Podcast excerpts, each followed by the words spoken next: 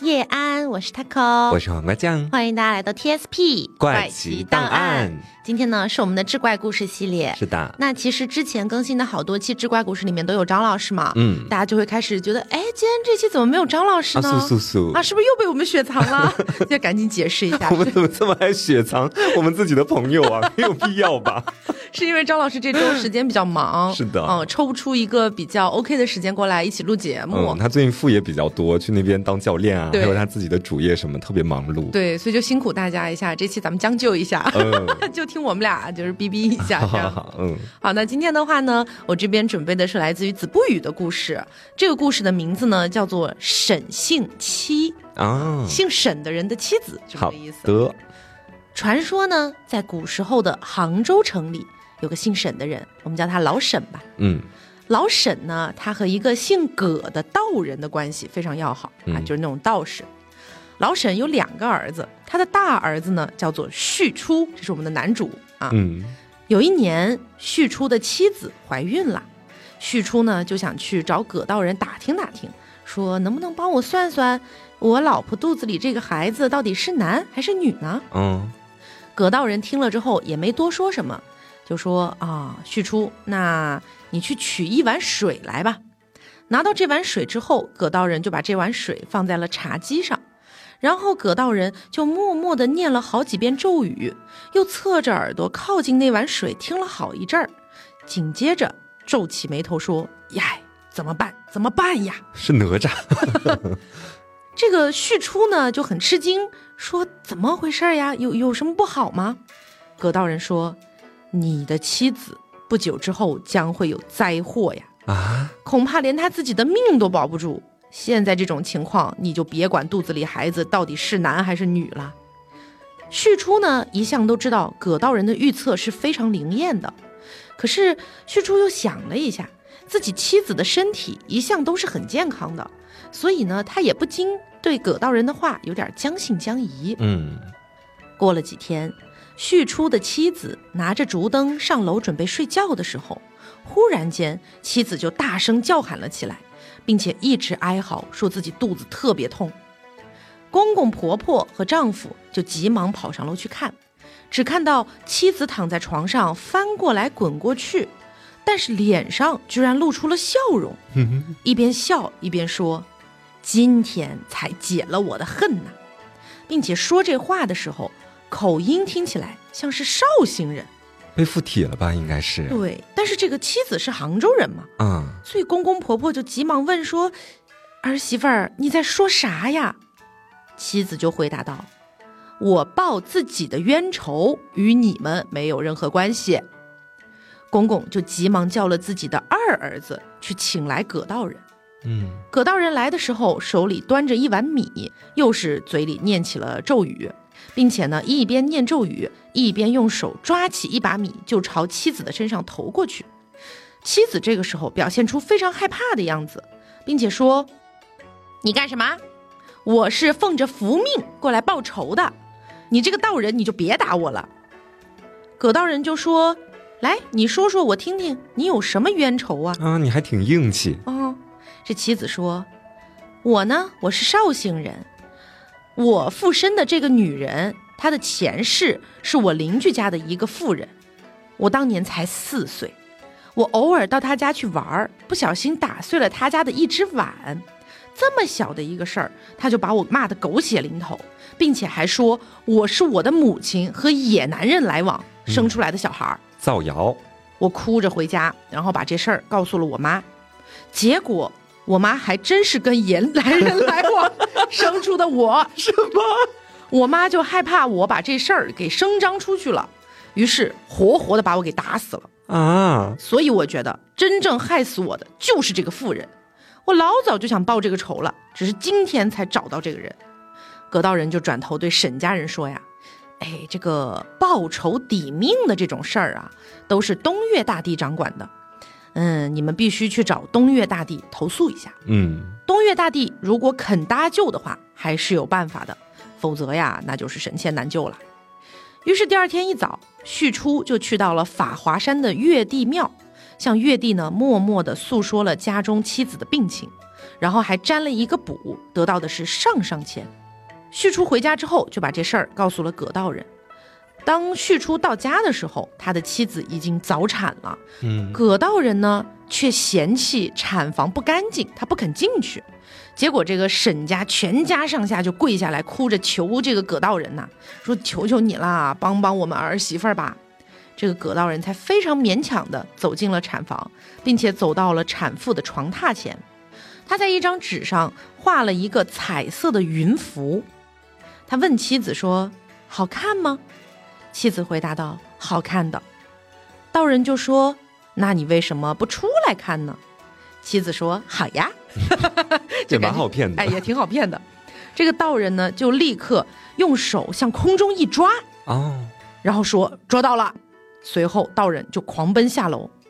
此时的妻子呢，她的身体哈恢复到了正常的状态，但是也是半昏半醒的，一边挣扎着睁开眼睛，一边说：“哎呦天哪，我为什么会全身都好痛？我肚子也快饿死了。”旁边伺候的丫头呢，就给他吃了些东西。嗯，结果刚安定下来，不到半刻钟的时间，妻子又哭喊了起来，说：“你捉了我的孙子！”我在这里还是可以向你讨还人命的。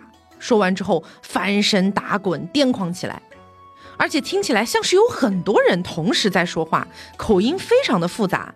但是细听下来，全部都是杭州的腔调。这声音当中有其中一个还在说：“我等都是张老头请来的，你家如果肯超度斋祭我等，我等马上离去。”这许初也不知道怎么办了。马上就去请了和尚过来做法事。嗯，这些声音呢，就连连不断的道谢。其中突然有一个声音，听起来像是张老头。张老头说：“我是主客，嗯，怎么反而冷落我呢？别人都是菜心馒头，怎么只有我是豆沙馒头呢？我要吃，对我要吃菜心的。”哦，旭初就看了一下张老头牌位前的馒头馅儿。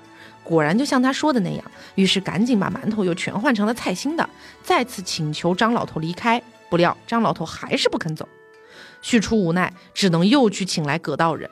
葛道人呢，就拿了一个桃树枝给他，说：“那老头再闹的话，你就拿这个东西打他。”旭初拿了桃树枝，刚走进产房，他就向自己的妻子做出一副要打他的姿势，还没真打，这个姿势呢，就已经吓到妻子了。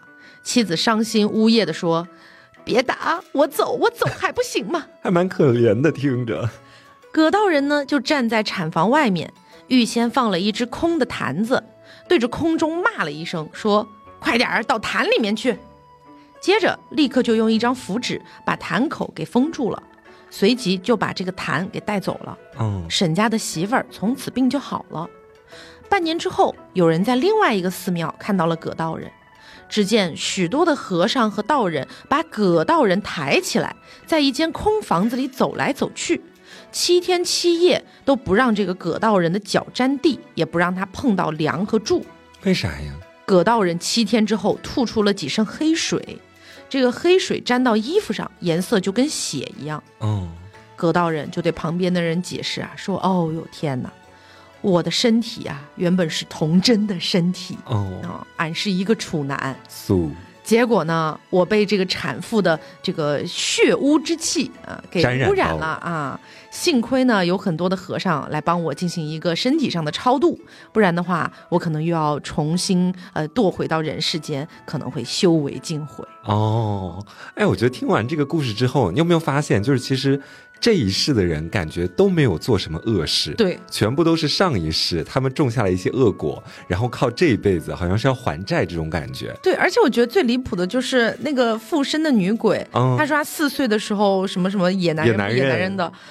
呃，虽然说他这个邻居做的也是有点过分哈，骂的太难听了，但是他的死果真是因为这个邻居造成的吗？就报仇要报到邻居身上。对他妈妈，其实我觉得问题也很大，把他活活给打死嘞。对啊，而且就是是你跟野男人在外面就是乱搞，生下了他，然后你还要把他打死，只是因为他知道这个事情，完全是非不分啊。其实，哎，说起来，我觉得其实他也蛮可怜的。嗯哦。好，那接下来到我这边哈，我这边给大家带来的故事是《聊斋志异》里面的一个长篇故事，嗯，名字叫做《小梅》。啊，话说在山东的蒙阴县这个地方，有个人呢叫做王木真，我们后面就叫他老王吧。啊，不是老王，哎呀，有些尴尬。老王呢家境显赫啊，世代为官。有一次啊，他到外面去旅游，路上就碰到了一个正在哭泣的老太太。啊，老王呢就比较热心，就问他说：“哎，老人家，你为啥哭呀？”这老太太就一边哭一边说：“哎呀。”我丈夫死了，就给我留了一个宝贝儿子，没想到他犯了罪，被判了死刑，现在不知道该怎么办才好。那老王平常就是一个挺乐于助人的人嘛，心中立马就生出了这种怜悯之情，嗯，就用自己的口袋里的钱呢，去贿赂了当地的官员。帮助老太太的儿子开脱了罪责。嗯，我觉得这真的很难评，就是这其实不是在行善，感觉反而是在作孽那种感觉，啊。然后，但不管怎么样，这个老太太的儿子出狱了啊。他听说是老王救了自己之后啊，百思不得其解，怎么一个陌生人啊，在我犯下大罪之后要把我救出来呢？于是他就开始四处打听老王的住处，那最后还真被他给找到了。于是呢，他就亲自登门向老王道谢，顺便就问了一嘴啊，说：“哎，兄弟，我和你根本不认识，你为啥要救我呀？”啊，老王就回答说：“其实嘛，也没什么别的原因，就是看你妈妈在路边哭得太可怜了啊，所以就把你救出来。那没想到的是呢，老太太的儿子听完这段话之后大惊失色呀，他说：啥？我的妈妈？她？”他已经去世很久了呀！哎，这老王听到之后也觉得很奇怪啊。但是现在要找到那个老太太，基本已经不太可能了。没想到的是呢，晚上的时候，这个老太太竟然亲自登门道谢了。那顺便还解释了一下事情的来龙去脉。这老太太就说：“啊，实话告诉你吧，我呢是东山的老狐狸。二十年前的时候，我曾经和这个孩子的父亲有过一夜的欢愉。”后来他爸死了，他呢又不争气，被判了死刑。我是不想让他们家绝后，才在路边求你帮忙的。老王听完之后，心里就想说，真是一只会报恩的好狐狸啊！因此就对这个老太太还多了几分敬重，就想多聊几句。没想到老太太说完上面那几句话之后啊，就唰的一下消失了。那我们接着把视线。转移到老王的家世这一边，因为我们前面有讲到过嘛，那老王家还蛮富庶的，世代为官。嗯啊，他有两个老婆，大老婆非常的贤惠，平常呢喜欢佛学啊，在家里面是不吃肉也不喝酒，还专门的收拾出了一间屋子用来供奉观音菩萨。那他其实有一个苦恼在他心里面，就是一直都没有生出儿子，所以就每天啊在这个屋子里面求观音菩萨啊，给我个儿子，给我个儿子。那久而久之，菩萨就是真的显灵了，但不是给他儿子了，而是托梦给他，教他一些生活小妙招。什么？就是一些趋利避邪的方法，就帮助他在生活里面过得更顺遂一点。嗯，只是没办法给他生儿子而已。那在菩萨的这个指导之下呢，大老婆就把家里面打理的井井有条。那发生什么事情也都是他来做决断。后来大老婆呢生了一场重病。他觉得自己哎呀，这快不行了，就叫人把床移到了供奉菩萨的那个屋子里面，之后就闭门不出了啊，大门一关，也不让人进去，没有人知道里面究竟发生了什么。那老王当时是看在眼里，急在心里，但是他也知道自己这个大老婆呢是个狠人啊，背后是有观音菩萨做靠山的，所以也没有过多的干涉。就这样，大老婆在屋子里面一待就是两年。那平常呢？除了让人还是送点吃喝进去啊，后面还是放了点人进去的，不是那种完全不吃不喝。但是就算放人进去送吃的喝的，也不给任何人在里面久留的机会，就更别提老王想和他说几句悄悄话什么的都不行。那老王有时候就会躲在屋子外面偷听啊，窃听，还能听到里面好像有什么人正在说话。但他这个时候哗打开门一看啊，里面的声音忽然就又消失了。那如果说呢，这个大老婆的心里面还有什么是放不下的？那就是他和老王有一个女儿，这个小姑娘只有十四岁。那大老婆虽然在病中啊，但是就盼着，哎呀，自己有生之年能够看到这个女儿出嫁。于是呢，就每天都催着老王准备嫁妆，把女儿嫁出去。等到女儿办完婚礼之后，他又把老王叫到了床前，说：“哎呀，官人呐，我们今天就要分别了。我刚得病的时候，菩萨就告诉过我，这场病我是熬不过去的。当时我就记挂着女儿还没有出嫁，就求菩萨能给一些灵丹妙药，这才帮我拖延了一些时间。去年菩萨回南海的时候，把自己的贴身侍女小梅留下来服侍我。”现如今我都要死了，还是没有生出儿子。你和小老婆的孩子宝儿是我喜欢的，我就怕你以后娶了一个猜忌善妒的女人，让他们母子没有人疼爱。要我说，小梅长得漂亮，性子也好，不如就把她娶过来做填房啊。这家里大老婆跟小老婆关系还挺好的，哦，想着还给小老婆就包括他儿子一起去照顾他们两个。那老王虽然想听妻子的，但是他仍旧怕这样会得罪菩萨，因为毕竟是把菩萨的侍女直接抢过来了，能行吗？能行吗？大老婆这时候就解释了呀，就说：“哎呀，不用担心啊，这个小梅服侍我呢也有一年多了，我和她之间早就不分你我了，在你来之前我就求着她答应这件事了，你就放心吧。”啊，说完之后。老王虽然还想再就是说几句呀，就是再问问这样做到底会不会得罪菩萨啊？大老婆就去世了，就一闭眼离开了。那老王呢，晚上就给妻子守灵嘛。忽然听到屋子里面就供奉菩萨的那个屋子啊，隐隐约约有哭声传过来。刚开始他还以为是闹鬼，就叫了几个丫鬟把门一打开，这才发现里面有一个十五六岁的特别漂亮的小姑娘。这个时候正穿着校服坐在屋子里，不是那个学校的校，是那个孝顺的孝哈。然后周围的所有人啊，这时候一看到都吓呆了，这个人怎么进咱们家屋子的呀？而且在那儿哭着，而且长得又这么漂亮，都以为她是神女啊，就纷纷的开始下跪磕头。啊，老王觉得这个就是妻子在死前的时候跟他讲的那个小梅。嗯，于是呢就问这个女孩说：“哎，小梅呀，你能不能啊跟我一块儿到上厅去？”啊，受儿女们一拜呀！啊，我这大老婆说了，就是你是要来做填房的，哦，还挺尴尬说这话。那小梅看起来羞答答的，红着脸啊，就朝厅上走了过去。之后呢，老王就让丫鬟们把座位摆好，家里的所有的丫鬟仆人都按照长幼尊卑和他依次拜见。那王家自从大老婆病了之后，是丫鬟偷懒，仆人盗窃，就像没人看管一样。那这一拜呢，也算是承认了家里面新主子的这个身份。那小梅就对大家说：“我感谢夫人的好意啊，决定把我留在人间。你们以前做过的那些昧良心的事儿，我都知道，但是我可以既往不咎。不过你们以后也要洗心革面，为人出力，否则的话，我就要让你们知道，这个家里还是有人管事儿的。”这时候没人敢说话啊，大家都低着头，静静的听着。主要是因为这小梅的气场太过强大了，就好像挂在墙上的那个观音菩萨像一样。之后呢，小梅就接手了大老婆的丧事，一切都在她的管理之下有条不紊地进行着。那从此之后，家里面的大小奴仆啊就没有敢偷奸耍滑的了，就连老王要办什么事情，也得先问小梅之后才能去办。嗯，这当家主母的威严算是立起来了。但是。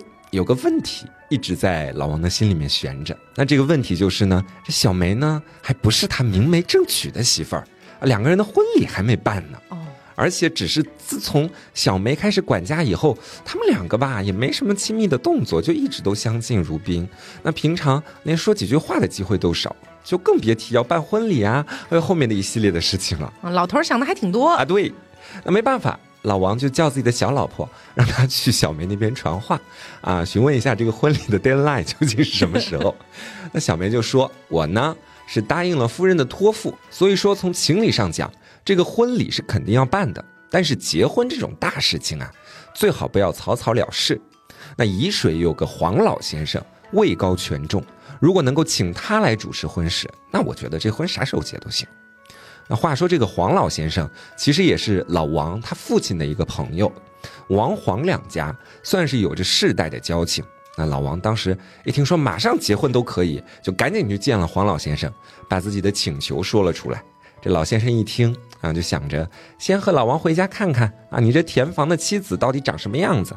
因为毕竟他们黄家也是那种世家大院，也不能说这老王前面刚死了老婆，后面随便娶一个回来，他就过去做这个证婚人呢。拉低了他的是这个 level 啊。对，那小梅知道了这个事情之后呢，就毕恭毕敬的出来拜见。而这黄老先生一看小梅气质不凡，跟观音菩萨一样，好像是天上的仙女。啊，就自谦说：“哎呀，郎才女貌，郎才女貌啊！你们这门婚事，老头子我是不敢主持呀。”那老王和小梅就赶紧奉承了几句嘛，就硬要黄老先生过来证婚。那之后这个事儿呢，就算是谈成了。等到婚礼的时候，黄老先生也送来了很厚的贺礼，王家也很用心的回礼，两家之间的交情也是越来越深厚。那结婚以后，老王每每想要和小梅亲热的时候。都有一点顾忌，嗯，因为在他的心里面，那小梅可是神女啊，是菩萨的人，是啊，是不可亵渎的呀。所以偶尔两个人在床上可能啥事儿都不干，就聊聊天。老王呢还会打听打听，你说这观音平常生活里面是什么样子的呀？啊，他跟我们一样，都是有一些就是嗯，就在生活里面嗯，就是吃五谷杂粮啊，吃喝拉撒什么的。那小梅这时候就会笑着说：“哎，你也太笨了。”哪有真正的神仙会下嫁世间的凡人呢？哎，老王就继续追问说：“你不是神仙？这话什么意思啊？那你的真实身份是什么？”但是小梅一直都不说，她只是告诉老王说：“哎呀，你不用问来问去。那既然你觉得我是神仙，你就早晚供奉我就好了，我自然保你们家没有灾祸。”那家里面的仆人见到小梅的时候，都是毕恭毕敬的，大气也不敢喘。这时候小梅就会笑他们说。啊！难道你们都觉得我是什么神仙吗？我其实呀，就是你们家大老婆的姨表妹。从小我们一起长大。那姐姐在病中想念我，就叫了南村的那个王姥姥把我接过来。那个时候因为怕嗯可能会碰到姐夫有一些男女之嫌，我才会说自己是菩萨的侍女。其实根本不是啊！大家不要相信。什么？我不信。嗯，但是呢，虽然他这么说，家里面的仆人没有人相信。只是随着这个日子久了，他们逐渐发现，这小梅的举止确实和普通人没什么区别。那以前说的那些谣言呢，也就慢慢消失了。但即便是这样啊，因为小梅的气场非常的强大，家里面的仆人还是都听她的，不敢生出什么忤逆之心。经过几年的这个细心的打理，这王家也顺理成章变得越来越富庶。那仓库里的粮食也越来越多。过了几年，这小老婆生了个女儿小梅，生了个儿子。只是这个男孩刚生下来的时候，左胳膊上有一颗红痣啊，所以他们当时呢就给他起名叫小红。我以为红孩儿，反正这名字 起的蛮随意的。那等到小红满月的时候，小梅呢就让老王把黄老先生叫过来。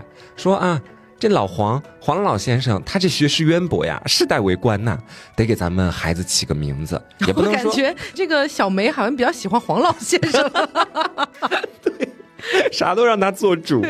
然后就黄老先生来了嘛，就看着这个小红手臂上的这个红痣，就说，嗯，这个红痣是红色的，那就叫喜红吧。我觉得也没比小红高到哪儿去啊！喜欢红色喜红，好烂哦！小梅听到之后非常的开心啊，一边叩谢黄老先生，一边还说：“哎呀，黄老先生要不要在咱们家住三天啊？谢谢你给我们的孩子起名字。”他不是学识渊博嘛？就起了个喜红。对，OK，大俗即大雅。对对对，是这样的。那有一天呢，王家的门外突然有马车来了。啊，说是要接小梅回娘家去，但是这十几年以来啊，王家和小梅的娘家是从来都没有什么交往的。那于是大家就都议论纷纷，但是小梅就直接带着孩子上马车，然后就走了。老王当时也是跟着他一块儿走的，大概走了小二三十里的路，看到路边没什么人呢，小梅就叫车夫把车停下，叫老王下车，就对他讲说：“哎，官人呐，官人。”我们相见很短，别离却很长，你说我怎么能不悲伤呢？啊，老王就吓了一跳啊！啊，这么看，小梅可不是回一趟娘家那么简单，感觉是要走了。对，感觉是要永别了。那小梅又继续往下说：“现在你再来猜猜，我到底是什么人？” 老王已经问烦这个问题了，结婚这么多年，天天问也没个答案啊，就直接说我不知道啊。那小梅就问他说：“你还记不记得，在江南的时候曾经救过一个死刑犯？”啊，老王就回答说：“好像确实有这么回事儿，但是这和你的身世有什么关联吗？”小梅就讲啊，那个在路边哭泣的老太太就是我的母亲。那为了感激你的恩情，他就看准了大老婆信佛这一点，把我派到你们家，假装是神仙，以此呢来庇佑你们一家平安。哦，那如今我生了喜红，也算是让你们家有了后人。但是我看你的霉运快要来了，啊，这孩子如果所以我要跑啦对，恐怕不能养大，还是要保一下喜红的。那所以，我只好带着喜红一块儿回娘家，为的就是帮孩子躲过这一劫。你要记住，如果家里有人死了，要在第二天早上公鸡叫第一声的时候，就要到西河柳堤上去。你会看到有一个提着葵花灯走过来的人，拦住他，向他祈求，就可以免去灾祸了。哎呦，啊、老王听完之后，虽然说心里半信半疑，但是觉得嗯还挺准的，因为这个小梅确实也不是什么平凡人、普通人嗯，啊，就相信了。之后呢，还问了一嘴小梅回来的日子，小梅就说：“你只要牢牢记住我的话，等你度过了这一劫，我们的相见的日子就不远了。”就往好听了说是保护孩子，往难听了说是大难临头各自飞。那说完以后，小梅呢就上马车离开了。他这一走啊，是六七年都杳无音信，就好像人间蒸发了一样。说是在这一年忽然爆发了一场瘟疫，那病死的人很多。老王家呢有一个丫鬟不幸中招了，病了三天就死了。老王是想起来了小梅临走的时候的叮嘱的，就很留心这件事情。但是呢，丫鬟病死的那一天晚上，他和朋友喝酒，昏昏沉沉的就睡过去。怎么关键时候掉链儿呢？，对呀，第二天早上起来的时候，那鸡早就叫过了，他就急急忙忙跑到柳堤上去，看到远处有那个灯光一晃一晃的，虽然看起来只有百步的距离，但是怎么都追赶不上。渐渐的啊，这灯光还消失不见了，老王就非常懊悔的回到家里，没过几天就病死了。啊，那王氏的族人啊，就是王家以外的嗯啊，同姓氏的这个其他族人，知道这个消息以后啊，就很多无赖之徒到王家来，想要抢夺财产，那公然把那些树木呀、庄稼都收割了、砍伐了。这一波刚走，下一波又来，绵绵不绝。那王家也就这样一天一天的落败下去了。过了一年呢，小老婆的儿子宝儿也死去了。那一家人都以为绝了后，因为这个小梅不是还把喜红带走了吗？嗯，那族人这时候就更加的横行霸道了，直接来到王家抢东西，还要把老王的小老婆卖掉。小老婆临走的时候，就和自己的女儿抱头痛哭啊，但是没有任何反抗的办法。就在这样的一个危急的时刻，突然有一顶轿子抬进了王家，那小梅和喜红从里面走了出来。小梅先是看了看四周非常混乱的场面，就说：“这些都什么人呐？在这个地方。”老王的小老婆呢，就哭着告诉了他前面发生的一切。小梅一听啊，气得脸色都变了，立刻就叫仆人过来，把门全部都上起了锁。那来抢东西的族人就想反抗，想要逃走啊，但手脚忽然之间就都不听使唤了，纷纷就站在原地啊，不知所措，动不了。小梅呢，就让家里的那些还愿意听她话的仆人，把这些族人全部都捆在了廊下的柱子上面，一天只给三碗稀粥。之后呢，又派人把黄老先生叫了过来，啊，自己就转头回到屋里去哭了一场。等到发泄完情绪之后，他就对小老婆说呀：“看来一切都是天意。我原本是准备上个月回来的，但是恰好老母亲生病了，耽误了时间，直到今天才回来。没有想到，就这么点时间，家中已经出现了这么大的变故。”之后呢，他又问起了曾经的那些丫鬟仆人，才知道都已经被其他的族人抢去了。那聊到这里的时候，小梅就忍不住又哭了一场。等到第二天，那些呃被族人抢去的丫鬟还有仆人，听说小梅回来了，都自己偷摸摸的又回到了王家。大家一见面就又都抱在了一起。而那些被绑住的族人，则都开始造谣了啊，说这个喜红不是王家的孩子，王家已经没有后人了。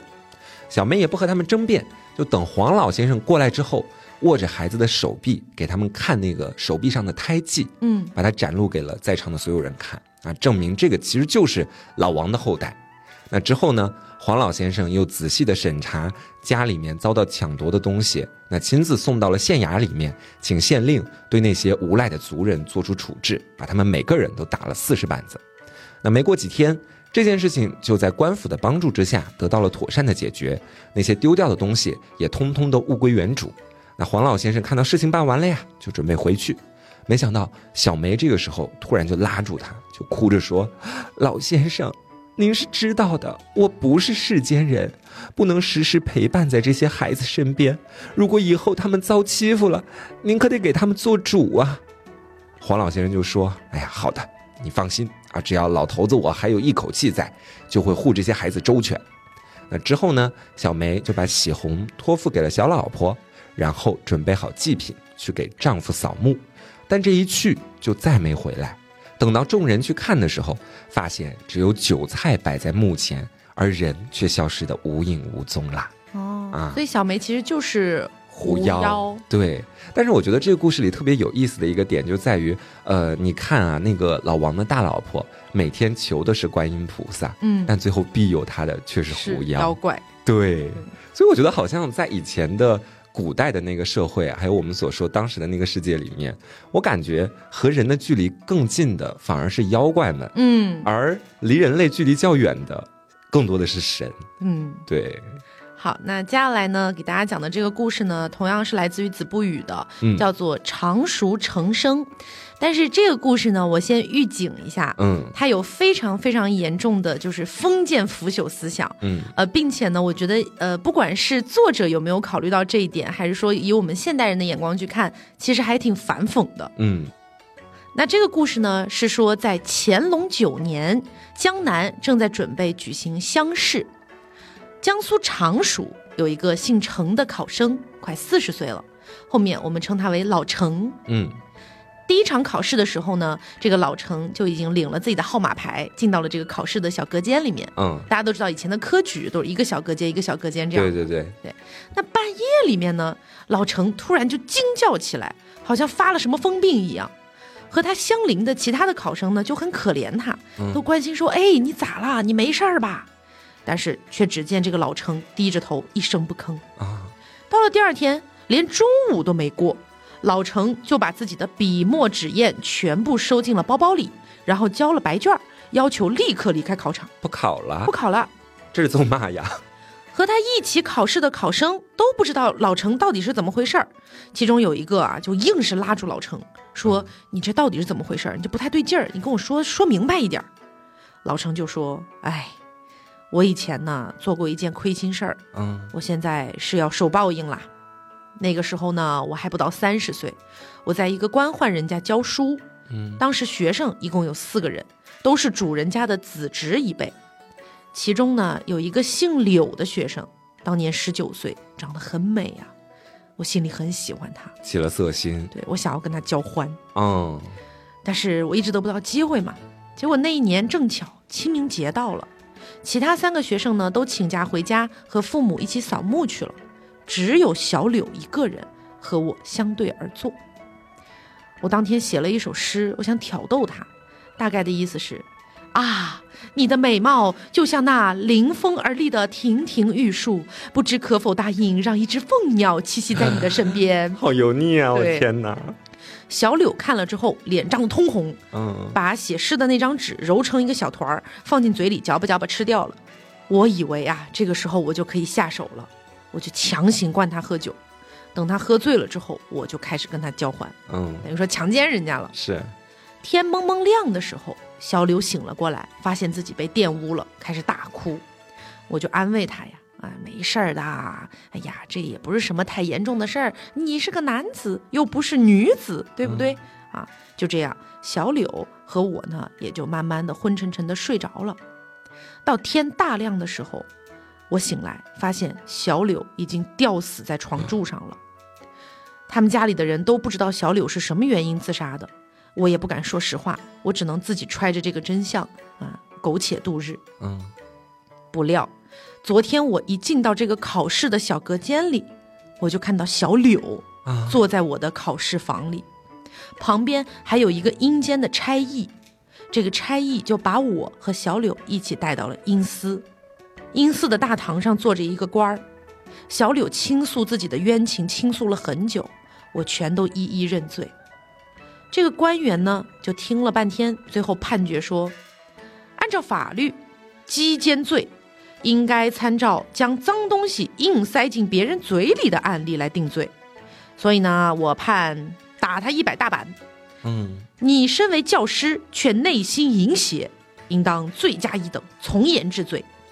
我跟你说啊，你的命里本来是可以考中乡试、会试两榜的，嗯而且还可以享受高官厚禄，现在全部给你消除掉。但是小柳对这个判决很不满，他和阴司的官儿争了起来。他说：“这个老程他应该抵命，只打板子判的太轻了。”嗯，阴司的官呢就开始笑了，边笑边说：“你虽然死了呀，但是这说到底也不是老程亲手杀害你的。如果现在我要判这个老程死刑，那么老程是因为什么？因为你不肯从他啊，他非要击奸你，而将你杀害了，对吗？你是要我这样判？那我如果这样判，我能用什么罪来治他呢？没有这样的罪。你身为一个堂堂男子，死和活对家里都有很大影响。你为什么要跟女子一般见识呢？受了一些屈辱就自尽了？古往今来，不管是阳间的官府还是阴间的官府，都只表扬那些忠洁的烈女，而不表扬贞洁的男人。难道你不应该反思反思吗？多讽刺！嗯，小柳听后，双手捶胸，泪如雨下。嗯，阴间的这个官员啊，又开始笑了，边笑还边说：“你这个人呐，身为一个男儿，心胸如此狭隘，我也要判判你的罪，并且他说，你下一世会被罚到一户姓蒋的善良人家，去给你死去的老公守寡守节。”啊，老程这个时候视角回到老程的视角啊，老程说：“这个阴官判决完了之后，把我打了三十大板，放我还魂了。我醒来之后，发现自己仍然坐在考场的房间里，而且呢，我的下半身被板子打得痛死了，根本没法写什么文章。而且英官也说了嘛，我即便写了什么好文章，最终也不会考中的。如今我不离开考场，还待在这儿干什么呢？”于是他呻吟着，垂头丧气的离开考场回去了。哦，我感觉这篇确实是非常的讽刺。对吧？就你想想，英官的那些发言，他是让我感觉完全没有资格坐在那个去判定是什么罪责的位置上的。嗯因为小柳在这件事情里面，他完全是一个受害者。对完完全全的受害者。对你如果说哈，就是前面他要讲那些什么判决，然后老成以后不能有什么高官厚禄这些东西。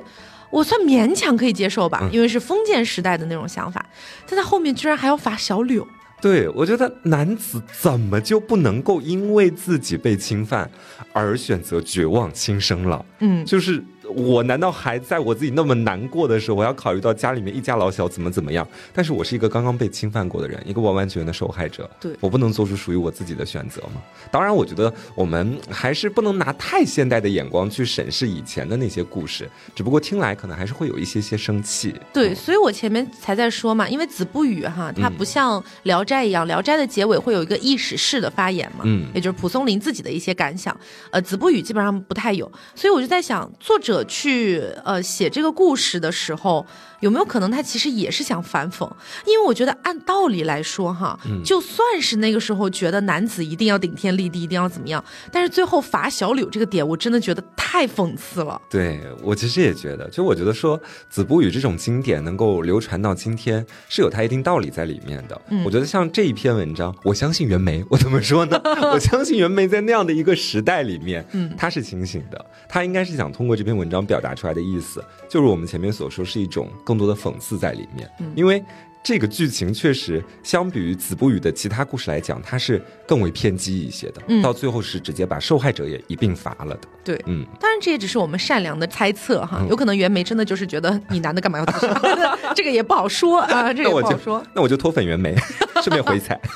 好，那今天的话呢，是一共给大家分享了三篇故事，嗯其中两个呢是来自于《子不语》，一篇呢是来自于《聊斋》。那如果大家对于这三篇故事有一些自己想要分享或者想要讨论的内容的话呢，都可以在评论区跟我们一起聊一聊。嗯，那么我们今天的节目差不多就是到这里，我是 taco，我是黄瓜酱。那我们下周再见，拜拜